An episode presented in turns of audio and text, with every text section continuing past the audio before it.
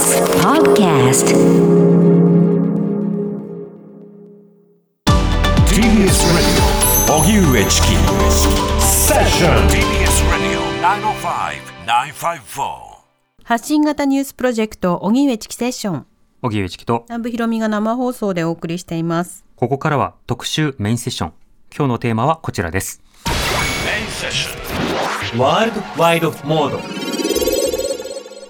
オミクロン株で感染拡大も規制緩和へ。ヨーロッパの新型コロナの感染状況や対応は今どうなっているのか。新型コロナウイルスオミクロン株による感染拡大が世界的に続く中日本でも昨日新規感染者が初の10万人を超えるなど連日感染者数が過去最多を更新しています。また先月イギリスでは27万人フランスでは50万人という過去最多の感染者数を確認し今なお10万人規模の新規感染者が出ていますが屋外でのマスク着用義務を撤廃するなど規制緩和の動きも出てきています今日は新型コロナウイルスをめぐるイギリス、フランスの感染状況、規制緩和などの対応について現地の方につないでお話を伺います。はい一旦あの空気感どうなってるのかなとあの生活者目線とか、あとメディアのトーンとかあと政治家の向き合い方日本でもねその政党によっていやもう緩和しようよって言ってる政党もあるしいやいやあの大変なんだからまずは科学的根拠って言ってるような、そうした政党もありますし、温度差ありますよね。ねえその温度差って各国でもあると思うんです。そうでしょう。はい、そのあたりも今日はじっくり聞いていきたいと思います。はい。まずはイギリス。イギリスはね、あのマスクの着用義務撤廃を始めましたね。イギリス、今一体どうなっているのか、はいイギリス在住のジャーナリスト、小林銀子さんに伺います。小林さん、こんにちは。こんにちはよ。ろしくお願いします。お願いよろしくお願いいおたします。願いいたします。小林さん、あの、今日もありがとうございます。そして、小林さん、今、イギリス、時間は何時ですか？朝の7時半なんですね。ちょっとまず外が暗いんですけれども。じゃあ、早起きさんですね、今日はね。そうですね。今日はちょっと早起きしました。ありがとうございます。いえ、はい。で、このコロナウイルスの状況なんですけれども、まずイギリス、状況としては、数なども含めていかがですか？あ、そうですね。あの3日付のですね政府の統計を見ますと、あの1日の新規感染者数、これはあの検査で陽性になった人という意味なんですが、はい8万8000人になりまして。うん。その前の数日を見ましても、やはり8万から9万ですので、まあ、10万人には行ってないんですが、かなり多いことは多いんですね。ええだですね。はい。ええ、ただあの、あの冒頭にもちょっとご紹介ありましたけど、20万を超えてたんですね、年末年始ぐらいは。それから聞かれますと、あのかなり激減してるっていう感じもあるんですようね。これ、あの、その減少については、あの、イギリスでも議論があると思うんですけれども、これ、なぜ減ったというふうに議論されてるんですか？あのですね、そのなぜ減ったっていうのはそのいろんな説があるんですけれども、はい何かそのオミクロンが、まあ、あのその感染者のほとんどがオミクロン株の感染者の方なんですけれども、うんオミクロン株自体がその一つのその病原体といいますか、そのウイルスとしてピークを迎えたんじゃないかっていうのと、あとそれから市中感染が、まあ、かなり広がったんですけれども、それがそれもやはり一つのあのピークに達したっていう。うんえー意見が多くてですね、あとそのデータ的に国家統計局というその統計を取ってるところがあるんですが、そちらもあの数がだんだん減っているということで、こうデータがそういうふうにこう見えてきたっていうのが、うんあの今回の解禁のあの理由になってるんですけれども。ええなるほど。ということで、市中感染というところの分析でいうと、もう結構あらかた感染する方は感染してしまってるよねというところもあるんですか？そうですね、そんな感じです。うん。そうした中、あの、今回はですね、えーマスク着用の義務などについて変化があるということですけれども、コロナ対策の変化というのは、この間どんな動きがありましたか？あのコロナ対策に関してではですねもうずっと長く、まあ、日本でも同じなんですけれどもやはりそのあの環境を良くするとかですね手を洗うっていうのはもうずっと続いてきたんですけれどもやはり力を入れてきたのはですね3回目のあのワクチンの接種を非常にあの強く去年ぐらいから呼びかけてましてそれがまああの決め手になったんじゃないかっていうふうに言われているんですけれど。ええなるほど。また、イギリスなどね、あの、日本以外の様々な国で、ロックダウンなど強い対策を取っていた国ありますけど、イギリスは以前と現在、いかがですか？あの非常にあの大きく変わってましてですね、あの2020年の春ぐらいから本当に不要不急の外出は禁止で本当にかなり厳しい行動規制があったんですけれども、うん。先月の末からもうかなりがらりと変わりましてですね、はい。あのまあ、冒頭にもありましたけども公共施設の中でのマスクの着用義務が廃止されたりですねあとうん。在宅勤務をするようにって言われてたんですがそれもなくなりました。旅行の規制ににしてのそのいろんな規制もかなり規則もかなり取り除かれたっていう感じで本当に変わった感じがいたします。うん。ただ、もともとマスクの着用義務というのは、これ、あの、相当強い印象印象があるんですけれども、これ、あの、法律で義務付けられているということなんですか？そうなんですあの全国的にですねあの着用が義務化されまして、それはそのお願いではなくて、本当に義務で、そのマスクをしていないと罰金を課されるっていうことなんですね。うんでそういう意味で厳しいあのいわゆる義務といいますかあの守るべき義務で罰金がついてくるのでその普通ですね日本ですとそのあのそういう義務っていうふうに罰金を課さなくてもみんながやってればやるんですがこちらではそういうわけにもいきませんでですねやはりうん罰金という形にしないとなかなかやらないんですよね。うん。まあ、そこは、あの、ルールか、それとも、なんかお願いか自由なのかっていうところで、随分と政治風土が違う印象がありますね。ですね。かなり違いますですよね。これ、ちなみにマスク着用義務がなくなるとなれば、あっさりとこうみんな外すようなものなんですか？そうですね。あのただですねあのやはりオミクロンも含めてあのコロナ怖いっていう気持ちはまだ続いてますし、はい。それからあのロンドン市長も含めてそれからあの大型レストランではまあお願いで着あの着用をお願いしてましてそれからそのロンドン市内の交通機関バスや電車ではマスクはこれはまだ義務化されているもんですから、うん。つけてる方は実際にはあのあの完全になくなったわけではないんですね。うんうん、公共交通機関、まあ、例えば移動手段など、まあ、そうしたところで着用義務というのは、それはあの、まだまた社会的なメッセージとして継続しそうですね。そうですね、あのやはりあの、なんて言いましても、あの今までそのコロナで亡くなった方が15万人ぐらいいらっしゃいますんで、うん怖いっていう気持ちはなかなか消えませんよね。そうですね。また、スーパーであるとか、高齢者施設、学校など、こういったところではいかがですか？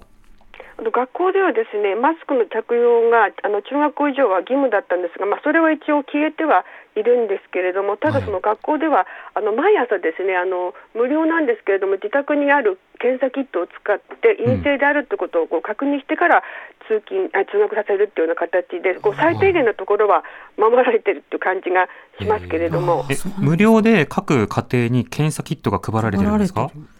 そうなんです。あの普通の薬局に行ってもあの無料でありますし、あの自分の中でなくなれば学校でもらえるので、あのうんそういう意味では毎朝本当にあのチェックするんですね。で、まあうん30分ぐらいで結果が出ますんで、あの PCR 検査というそのものよりも少しその軽くもっとすぐに結果が出る無料のキットがありまして、それをまあ配られてる。そうなんです。それを使ってるんですよね。うんだけどね、15分から30分くらいで結果出ますもんね。そうなんですよ、それを使ってやっているってこと。で、まあ、それが煩雑で嫌だっていう親の方もたくさんいらっしゃるんですけどもうん、それを毎日やってるんですね。アメリカでも億単位で配布するっていう政策取ってますもんね。そうですね、やはり無料にしないとなかなか、あの大変ですよね、そのいつでも使えるところにないと大変使わないですよね。うん手に入る人手に入らない人があの差が出てきちゃいますもんね。あの今日本入手困難になってまして手ですね。に入らないんですよ。ああのそうなんですか。濃厚接触だなってなって、じゃあえ今病院に来ないでくださいって言われてるから、じゃあ自分で検査しようかってなるとキットが手に入らないというう。んうん。状況なんであすこちらはそうなんですか、それはやはりうんあの問題ですよね、そのあのもし陽性になったらですね、まあ、隔離する必要があるんですけれども、うんええそういう意味でその陽性にになるかもしれない人も、もし検査キットがなければわからないですものね。うん。これちなみにそのキット、検査キットを配り出したというのはいつ頃からなんですか、えーとですね、あのその学校で義務化、検査が義務化になったっていうのですか、もう昨年ですよね、うん。昨年ぐらいからもうあのなってその、使えるようにしているってことなんですけれども、オミクロン以前からですか？オミクロン以前からですね。うんうん。まあ、それだけ様々な対策をしている部分と、えーしかもええあのイギリスの場合だと法律で義務にするか、それを緩和するかということなので、日本で緩和するのとはまたそのレベルが違うようなところがあります。もともと厳しいところからの若干の緩和ということになるわけですね。そうですね、その特にその一番大きいのはその日本ではまだその亡くなった方とか全体の数が少ないですけども、はいイギリスではかなりの方がもう亡くなりましたので、そのそのその後で今、規制を少し緩和しているってことなんで、うんあ日本は今、あまあ、いろいろ厳しいかもしれませんけども、そういう意味では、成功というとあれかもしれませんけれども、そのかからないようにしてるっていうことで、うんうんそういう意味ではあの決して悪い政策とは言えないかもしれないですけれどね。ね全体状況と戦略の違いというのは国によって違いますよね。なんですよね。うん。えこれあの日本から見てるとですね、ただあのええ。イギリスまだまだ感染者多いじゃないかと、あの、はい。数十万人から例えば10万人程度になったと言っても、え10万人程度いるんじゃないかって思うんですけれども、そのタイミングでどうして規制緩和ということになったんでしょうか？あのもともとですねあの、まあ、日本も同じだと思うんですけどもどこの国の方もその規制があるのはいあの普通の状況ではなくってその国民は嫌がりますよね。あのビジネスもけあのうんうん停滞あのはい。停滞してしまいますので、そうしましてそれをもし放っておくとあの非常にその国民からのあの反発が高まって政権交代があったりあるいは欧州の他の国であるように大きなデモが起きて、うんうん。あの社会的にその不安が生まれますよね。ですので、なるべくその規則をなるべく撤廃しようっていうそういうそのあ気持ちというか政治家の中にも国民の中にも経済界の中にも働きますんで、うん。とにかくいつそのあの規則を撤廃して自由な方向に行くのかって常にそのそういうあの流れがありましてそれを汲み取った形で政治家があの、まあ、医療関係の人に聞いてそのデータがこういうふうに少なくなっているのでっていうことでまだその日本に比べると本当に驚くぐらい大きいんですけども、うんあの規制緩和の方に進んでるっていうそういう政治的決断で、うんまあ、なってるっていうような感じですかね。なるほど。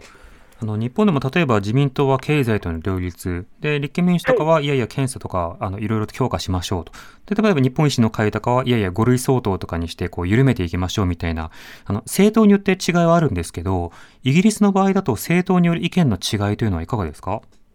あのそれは、まあ、あのイギリスは二大政党、アメリカのようにこう二大政党になっておりまして、はい。まあ、与党・保守党とそれから労働党で、保守党はやはりそのなるべくとにかく一日も早く規制は撤廃してほしいということで、経済とあのつながりが深く深いという意味では、その自民党に非常によく似てますんですけれども、労働党もどちらかというはどちらかというと、まあ、慎重にやってほしいということはあるんですけれども、でも国民および経済のレベルで、このままいいくと、その経済が停滞して、国がもうダメになってしまうというか、はいそういう危機感もありますので、うんまあ、一応、反対はあの野党は反対はするんですけれども、最終的にはあの規制緩和、経済を動かすという方に動いていくっていう感じですかね。うん、まあ、自由の規制はやはり最小限であるべきだというそういった合意があるわけですね。そうなんです。うんうん、またあの日本だと例えばコロナ禍でそのステイホームなどでさまざ、まな問題が可視化されたりあの教育が届かないというような状況も論点になりましたがイギリスの議論では今いかがですか？でそれはもう本当に大きな問題になってまして、例えばですが、そのドメスティックバイオレンスですよね、この家庭内暴力が非常に増えて、その報告の件数が増えましてですね、ですので、そのそのうちにいるんだけど、例えばスーパーに買い物に行った時に、スーパーの人にそのあの助けてくれって言えるとかですね、そのドメスティックバイオレンスで苦しんでいる人に、が使えるようなアプリをつかあの作るとかですねいろんなことがあの努力がなされてましてやはりそれは非常に大きいです。うん。うん。また、あの、様々な、例えば、あのエッセンシャルワーカーの方をはじめとして、あの、例えば濃厚接触になってたり、コロナ疑いになると、あの、仕事とか活動ができなくなるようなところもあると思うんですが、そこへの対策というのはどうなっていたんでしょうか？それは本当にあのあの困っている状況でですねあの、うん何でしたっけその低所得者の人にあの提供するそういうお金を政府の福祉のお金を増やすとかあるいはあの受けやす受けやすくするとかですねそういう試みは今だんだんされてまして、ええそしてあとあのちょうど今非常に光熱費を含めて物価が非常にこれから高くなるんですね。うんですので日本のようにその一つの家庭にあの一人に10万円配るとかそういうようなことをですね今後やる予定で昨日発表されたばっかりなんですけれども困ってる人にお金をそのまま配るというかそういうことも今着々と進んでいるような感じなんです。うん、なるほど。まあ、お金での支援も今一つ話がありましたけれども、ワクチンの進捗についてはイギリスはいかがですか？あのまあワクチンはですねかなり進んでまして、はいまあ、第1回目をの、まあ、今のワクチンというのは2回で1つの役目になりますけれども、1つ目の1回目のワクチンは大体人口の90%ぐらいが済んでまして、で2回目は80何パーセント、で3回目はやってる人が65%ぐらいうん。進んでるんですが、やはりそのワクチンを打たなきゃっていう機運がちょっと今、低くなってるんで、みんな慣れちゃって低くなってるんだなと、その3回目のあのあところまで行こうってことで、去年からもうやってるんですけれども、はいはい。それを一生懸命あの増やそうとしてるとあころです。2回打ったけど3回打ってないって方があの20%ぐらいそこにいらっしゃるのでそこにどうええ届けるかっていうことにもなるんですね。そうなんですよね、そしてあのなんか分析すると、ですねそのやはりうあの移民のその家庭の出身の方が、ですねやはりその口コミで、まあ、あれは政府の言うことは信用するなっていうような、あの何かそういう不信感が強いようで、ですねはいはい。少ないあの比率があるので、それをなんとかしようと、ですねそのコマーシャルを使って、その有色人種の家庭の方のいろんなスポーツとか、あるいはその、演演芸関係のスターの方を使って、まあ、みんなでワクチンを受けようとか、そういうことを一生懸命今、PR やってます。うん特にやっぱり避け避けがちな層というものがあってそこにはやっぱり一定の不満があるからこそ避けてるのでなんとか届けようということをされてるんですね。ですよ、そしてその医療関係に勤めている人もあの100%あのワクチンを受けてないので、なんとかそれを義務化して、確か他の欧州の国ではそれをそれがなそのワクチンを受けないと働けないようにはいはい。しているかと思うんですけど、それを義務化をしようとしてやってたんですが、やはりそこまでやると、ちょっと市民の自由を奪うということで、ですね、うん。そのそれはちょっとこうやめることになったなったんですけども。なるほど。ええワクチンもそういった課題が今進んでるからこその課題があるということ分かりました。そうなんです。うん。小林さん、あの、今ですね、まあ、BBC はじめとして、イギリスのニュースといえば、もうボリス・ジョンソンがパーティーしてたよっていうことが話題になり続けてるんですけど、これ、改めて一体何が問題になってるんですか、はい、えっ、とですね、問題は、あの、まあ、えっ、と、2020年の3月ぐらいから、その、コロナでロックダウンがありましあったんですけれども、その時には非常に厳しくですね、その同居していない人同士でこう集まってはいけないとかですね、うんそれからパーティーみたいなものを開いてはいけないと非常にあの厳しい規制があったんですね。その中にはその自分の親とかあの祖父母がいる高齢者施設にも行ってはいけないと、それから葬式があってもそこにあの行ってはいけない、それから病気になってあの死にそうになってもその病院を訪ねてはいけない、非常に厳しかったんですけども、その時にですね、あのボリス・ジョンソン首相が官邸でいろんなパーティーを開いて自分も出ていたっていうことが分かって、うん。そうするとその自分が規則を守りなさいって言ったのにその規則を自分自身が守っていなかったっていうことですね、はい。非常に。そしてその自分がコロナのあの親とか友人がコロナにかかって亡くなったのに自分はそこで病院に見とることもできなかったのにその首相は自分では規則を守らないでパーティーに出ていったってことで非常にそのい怒る国民がたくさんいました、それを、はい。あの意を組む政治家がやはりそのジョンソン首相をあの批判してまして、もう身体問題に今なってるところなんですよ。身体問題にまでなってるというのはすごいですね。なんです、もうななってるんですよね、そのただあの、他の人がどんな誰がなるのか、ちょっとまだ絞りきれてない状況なんですけれどもうん、本当にあの少なくともそのこのあの首相でいいのかどうか、保守党の党首でいいのかどうかっていう投票をするところまで行くか行かないかっていうところまで今、来てるんですよ。あのちょうどですね昨日ぐらいに4人ぐらいのその官邸に勤めていた方が辞任したんですよね、そのはいこれではやっていけないってことで。えですので、また新たに身体問題にあの注目が集まってるっていうことなんです。日本だと政治家がパーティーやるなんてもう日々起きてるので、まあ、ヘラヘラ謝って終わりなのかなみたいな、あの感覚になってしまってるんですが、なぜイギリスではそこまで、つまり首相の身体問題にまでなってるんですか、えそれはですねあのやはり野党が非常に強くてですねそれを国会の場で追及するのと、うん。あとはそのメディアもあの新聞あるいは BBC ニュースもですねあのボリス・ジョンソンはこんなこんな悪いことをしてたっていうのを、まあ、国民の代表としてまあ仕事をしてますんで、はい国民としてはその自分が一生懸命規則を守ってたのにっていう思いをその気持ちを汲み取ってもう一斉にその政府を批判するんですね。そうするとそのあの議員もあの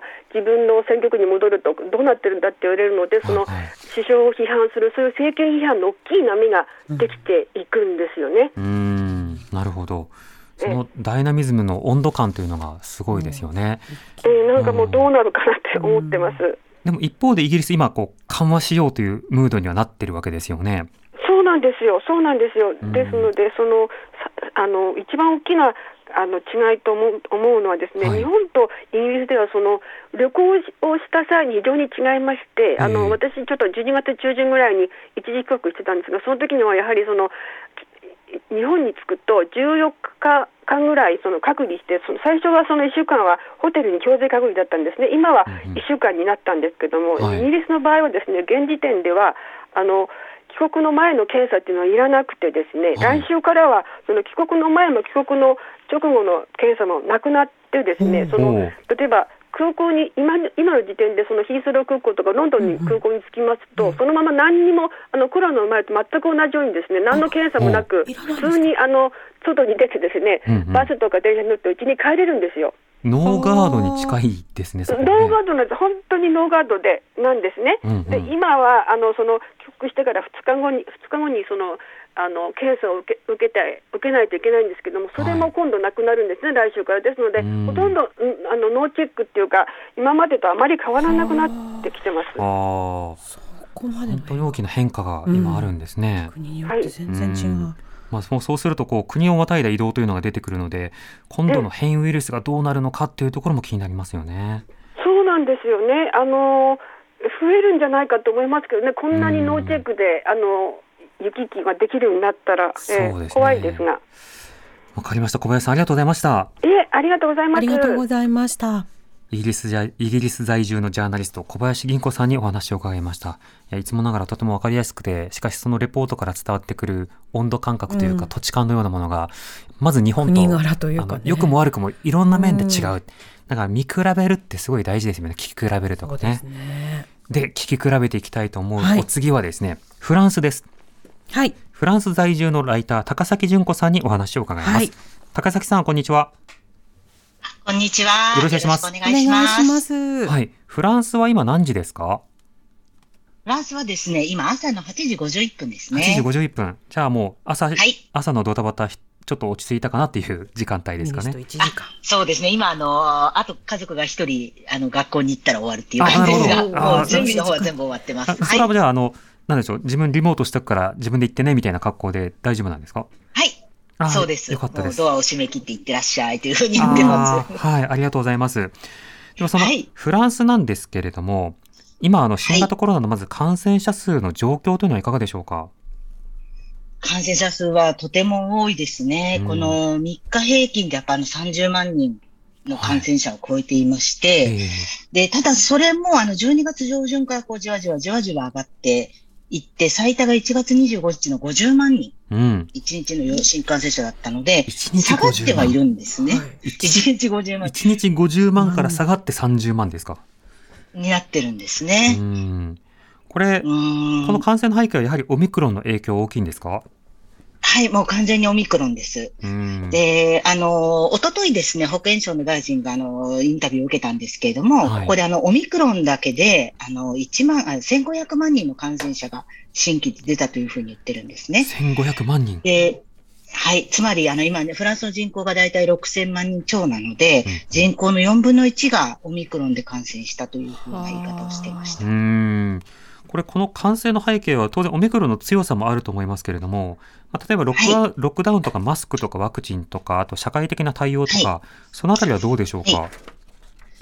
えっ、とですね、あの、一応第5波がそのオミクロンと一緒に始まったというふうには言われてるんですけれども、はい。あの、2020年、2021年春に、まあ、計3回ロックダウンをフランスはしてるんですけども、その時に比べたらやはり第5波の規制っていうのはかなり少なかったんですね。はい。その地域間の移動も可能でしたし、商店もまあ通常営業でして、うん。で、唯一ナイトクラブは、あの、年末から閉店になったり、あと立ち飲みができる飲食店の立ち飲みが禁止になったりっていうことはあったんですけども、はい。あの、あとはマスクもほとんど定着して皆さん普通に習慣としてつけているので、うん。あの、ワクチンを接種してワクチンパスを持っていて、まあ、マスク着用に抵抗がない人にとっては、まあ、あの、よ、あと夜出かけない方ですね。もうほとんど規制は感じないぐらいのうん緩さだったんじゃないかなと思います。なるほど。その緩さはやはり感染につながった点あるんでしょうか、大いにつながってると思いますね。うんあの、こう言っちゃなんなんですけども、まあ、一応感染した場合と濃厚接触者になった場合の隔離のルール、検査のルールというのがあるんですけども、はい。オミクロンに果たしてそれが有効なのかどうかというのは、うんうんまあ、みんなあの、ルールに従いながらも、こう、疑問は口にしているというところです。ああ、確かにその潜伏期間であるとか、その症状が続く長さ、あのデルタ株とかうんその他以前までのものですと14日間みたいな長さもありましたけど、ちょっとそのあたりはい変化しそうですよね。そうですね。フランスでは今、あの、陽性になった場合は、うんワクチンを接種している人はですね、あの、隔離して、症状がなくなって48時間以上でしたら、はい最初の陽性もしくは症状が出てきた時の5日後に1回自分で検査をして、で、あ、ごめんなさい、あの、薬局の検査ですね。で、それで薬局が医師、あの、医師で検査をして、陰性だったらもう隔離解除なんですよ。はい。なるほど。で、その、それで検査をして、まあしなくても、7日後にはもう検査なしで隔離解除になるんですね。うーん。で、その7日後に隔離解除になった時に、じゃあその7日後に本当に陽性なのか陰性だったのというか、まあ、問われ問われない状態でお解除になーります。自動解除ですか？自動解除。はうん実際にあの高崎さんはご家族がコロナに感染したということですけれども、あのそのはい検査や対応の状況というのはどうだったんですか？え、あのですね、えっ、と、大変でした。大変でしたというのがですね、えっ、と、うち家族4人で中学生の長男、小学生の次男、夫なんですけれども、はい。あの、中学生、ここ2年間、まあコロナに誰もかからずにやってこれたんですが、まあ長男と小学校、次男の小学校でかなり感染者が増えて、うん。で、まあその、子供たちも濃厚接触者として検査行ってきてくださいということが3回、4回続いたんですね。はい。でもそれでも陰性で、まあなんとかやっていけるねと思った時に長男が発熱しまして、うん。で、まあすぐに自主検査をして陽性だったので、翌日その薬局で正式な検査を受けて陽性になったと。はい。で、その日のうちに私と夫も検査をして陰性、うん次男も検査をして陰性だったんですが、ええあの、その検査はですね、今濃厚接触者になった場合は無料で、あの、薬局もしくはその検査ラボで受けられるんですね。うん。で、予約もいらずに、まあ、列をなしてみんなで検査をするんですけれども、はい。その、わたうちの長男が最初にかかった時は、あの、検査で陽性か陰性かの判定を受けるのは、その薬局かラボでやってくださいということだったので、結構列ができてたんですね。はい。で、私たちも検査を受けるのに1時間ぐらい寒空の下で並んで受けました。うんうん。はい。でも、その、まあ、それで、こう、検査1回終わって、じゃあ2日後と4日後にもう1回、今度は自宅で検査をしてくださいというのを濃厚接触だと言われるんですけれども、ええその自宅の検査キットはもらえるんですね、無う料で。ん。うんうん。で、その無料の検査キットで、じゃあ2日目、4日目やっていきましょうって言ってた時に、あの、2日目に、うちの夫と今度は次男がはい。陽性になりまして、うん。ええで、また今度検査に行ったんですけども、今度はその夫と次男が検査に行った時には、その自主検査のルールがもうちょっと拡大されまして、薬局検査の対象が狭くなったので、列がかなり短くなってたんですね。うん。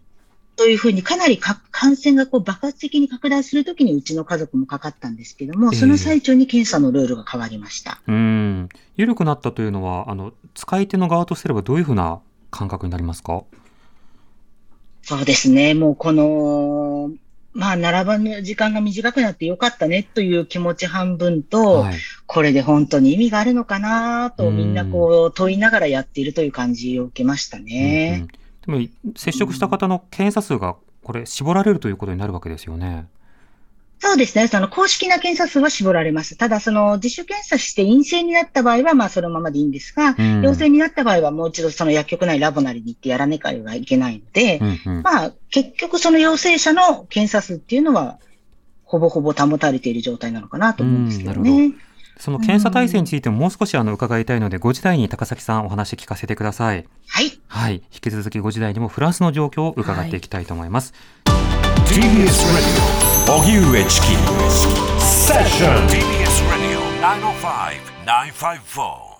荻上チキセッション TBS Radio 905-954荻上チキセッション今日の特集メインセッションテーマはオミクロン株で感染拡大も規制緩和へヨーロッパの新型コロナの感染状況や対応は今どうなっているのかということで、えー引き続き4時台からフランス在住のライター高崎純子さんにお話伺っています高崎さん引き続きよろしくお願いいたします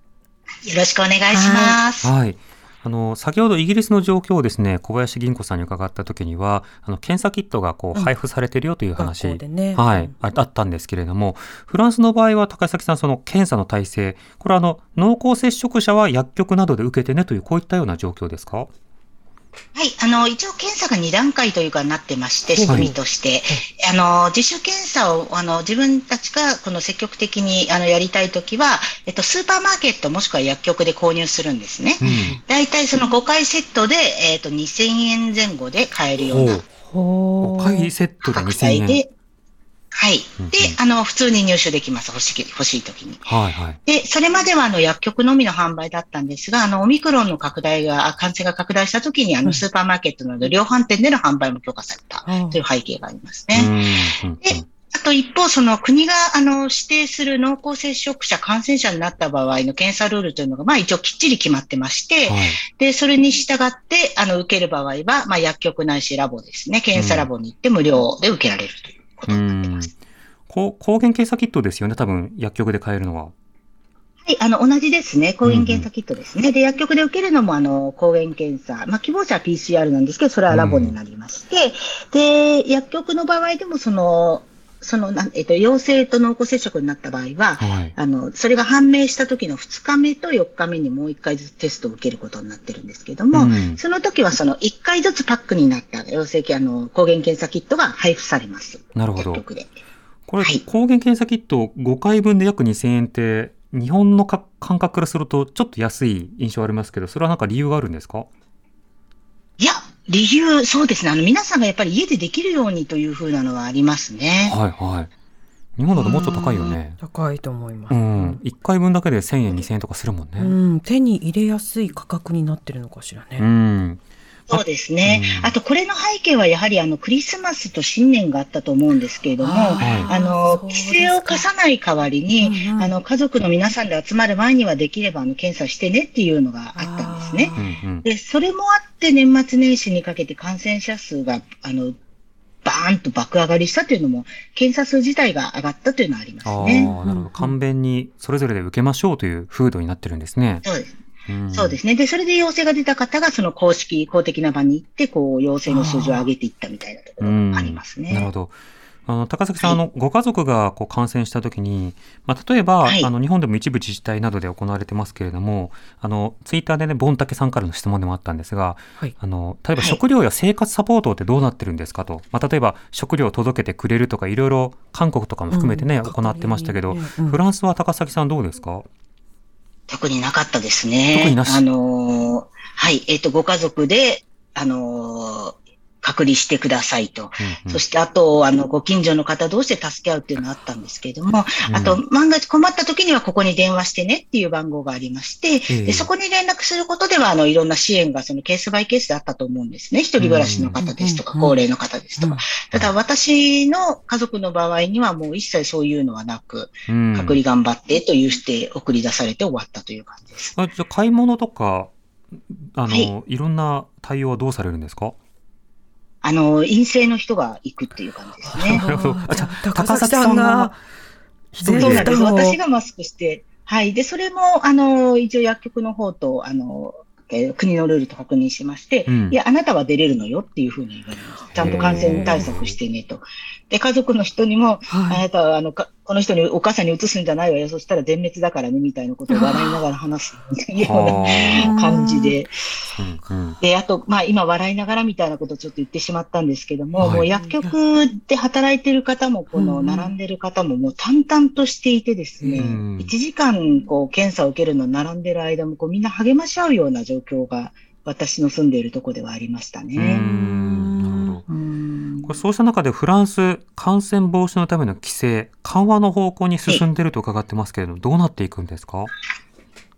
えっ、とですね、まあ、もともとそこまで厳しいあの規制はなかったというのは先ほどお伝えしたんですけども、はい。あの、年末年始に改めてかけられた規制というのがですね、まあ、ナイトクラブの、えっと、営業をちょっとやめてくださいということと、あと、あの、集まれる人数、イベントの人数の、あと、上限があったんですね。うん。屋内2000人、屋外5000人以上の集まの集客はやめてという、この上限が、まあ、第一段階2月2日以降というので撤廃されました。はい。で、で、この時、あと在宅勤務、あの、3日、週3日以上の推奨義務とするというふうにもしてたんですけども、これもなくなりまして、あの、各企業の、はい、在宅勤務のルールでやってくれということですね。週3フルリこの間の週3リモートでしてくれというのが努力義務だったんですか、はい、努力義務でした。へえ、はいで、あとはその屋外でのマスク着用というのが、あの、感染が拡大している市と県のレベルで、あの、適用されていたんですけれども、うんこれももうなしでいいですよということで国からお振りが出ましたね。うんうん、なるほど。これが第1弾の変化だったんですね、まずは。第1弾、第2弾そうですね。これが、はい、おとといから、あの、適用された第1弾の変化で、で、第2弾は2月の16日から予定されてまして、うんで、あの、閉鎖されているナイトクラブの営業の再開、で、あはい。とコンサートやスポーツ行事、バーでの立ち飲みの席が認められると。うん。ですね。で、あと、スタジアムや、あの、立ち飲みが禁止っていうのは、スタジアムや映画館とか、あの、公共機関の、あの、駅の中なんかもそうだったんですけれども、ええそれも改めて可能になるということうんになっ。てこれいま、す。あの、先ほど来話が出ているフランスのナイトクラブというのはどういったものですか？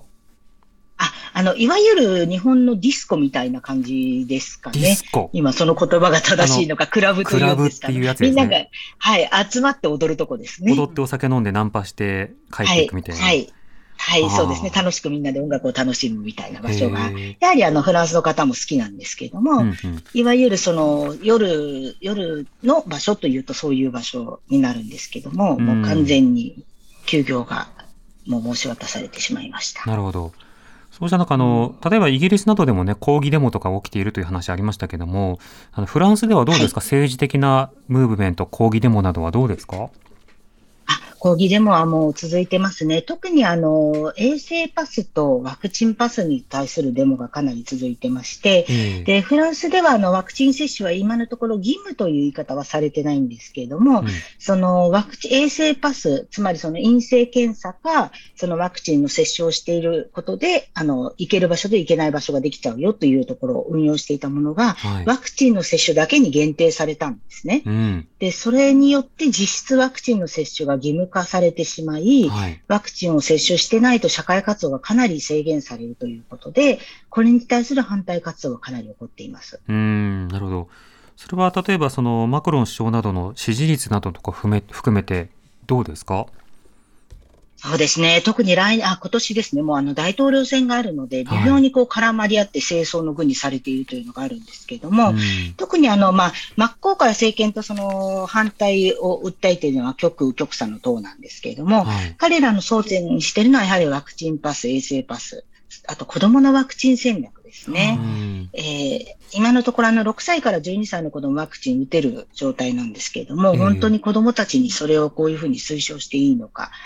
で、あと、ワクチンパスの運用に際して無料テスト、あの、誰でも前はあの無料でテストを受けられてたんですけども、今それはその国の定めた人に限られているということで、うんそういうその制限の仕方をしていいのかというので、うんうんかなり批判をしています。なるほど。これ、極左と極右で、あの、アウトプットが似ていたとしても、論理が違うようなところもありそうですが、それぞれとしては、どういった理由で政府に抗議してるんですか？そうですね。まあ、あの、ここのところは、なんかこう、似てるというか、結局国民ファーストの姿勢を取るのにそれを使ってるっていうところがあるんですね。あの、私たちは全ての国民の味方で分断は許しませんというような言い方をするときにこれを使っているんですけども、ええ。一方政府の方も政府の方でこれは国民を守るためっていうふうな言い方をするので、うん。その、国民という言葉が含まれる範囲がちょっと双方で変わってくるというのが感じますね。あの実際、ね、例えばそのコロナなんて大したことないんだ派からすると、そんなものは無駄な規制だっていう論理になる一方で、その人々の権利とか、例えば打てない障害のある方とか身体状況の方もいるじゃないかっていうような目線から立っても、やはりそのワクチンパスポート一本やりというのは批判できることになるので、それぞれのなんかこう背景がどう今回の大統領選挙に結びつくのかというのは、すごく複雑になりそうですね。そうですね。あと、まあ、フランスでこれもちょっと私が見えてる限りの話で恐縮なんですけれども、はいあの、コロナは風邪だとかあんまりそんなに重要じゃないっていうような意見はそこまでフランスは強くないんですね。うん。で、やはりあの死者がもう12万人も出てますし、はいあとかなり自分の周りであの亡くなった方、重症になった方っていうのも皆さんいらっしゃるので、その、コロナの症状を軽視するということはないまあですそこはもうリアリティが違いそうですね。そうですね。マスクもなので、そのフランスのこれまでのコロナ前からのあのマスクを嘲笑うような風潮があったんですけれども、それから考えるともう、想像できないぐらい定着してまして、うん。で、ただ、あの、もともとその医療に対する、なんて言うんでしょう、医療を重視する国ではあるんですけれども、はい。その医療に対しては、その個人の選択権というのをとても大切にしているんですね。うんうん、なのうん。で、その個人のせん、医療の個人の選択権というのがこうかなり制限されて、みんなが横並びで同じことをやらなきゃいけないっていうことに対する反発が、その個人のその試験の制限と同じくらい強いように感じまうす。ん。またワクチンの話でいうと3回目接種の進捗というのはいかがですか、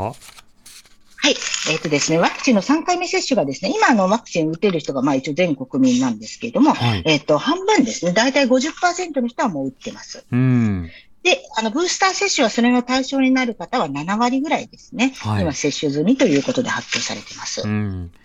今あの全国民とありましたけど何歳から打てるんですか、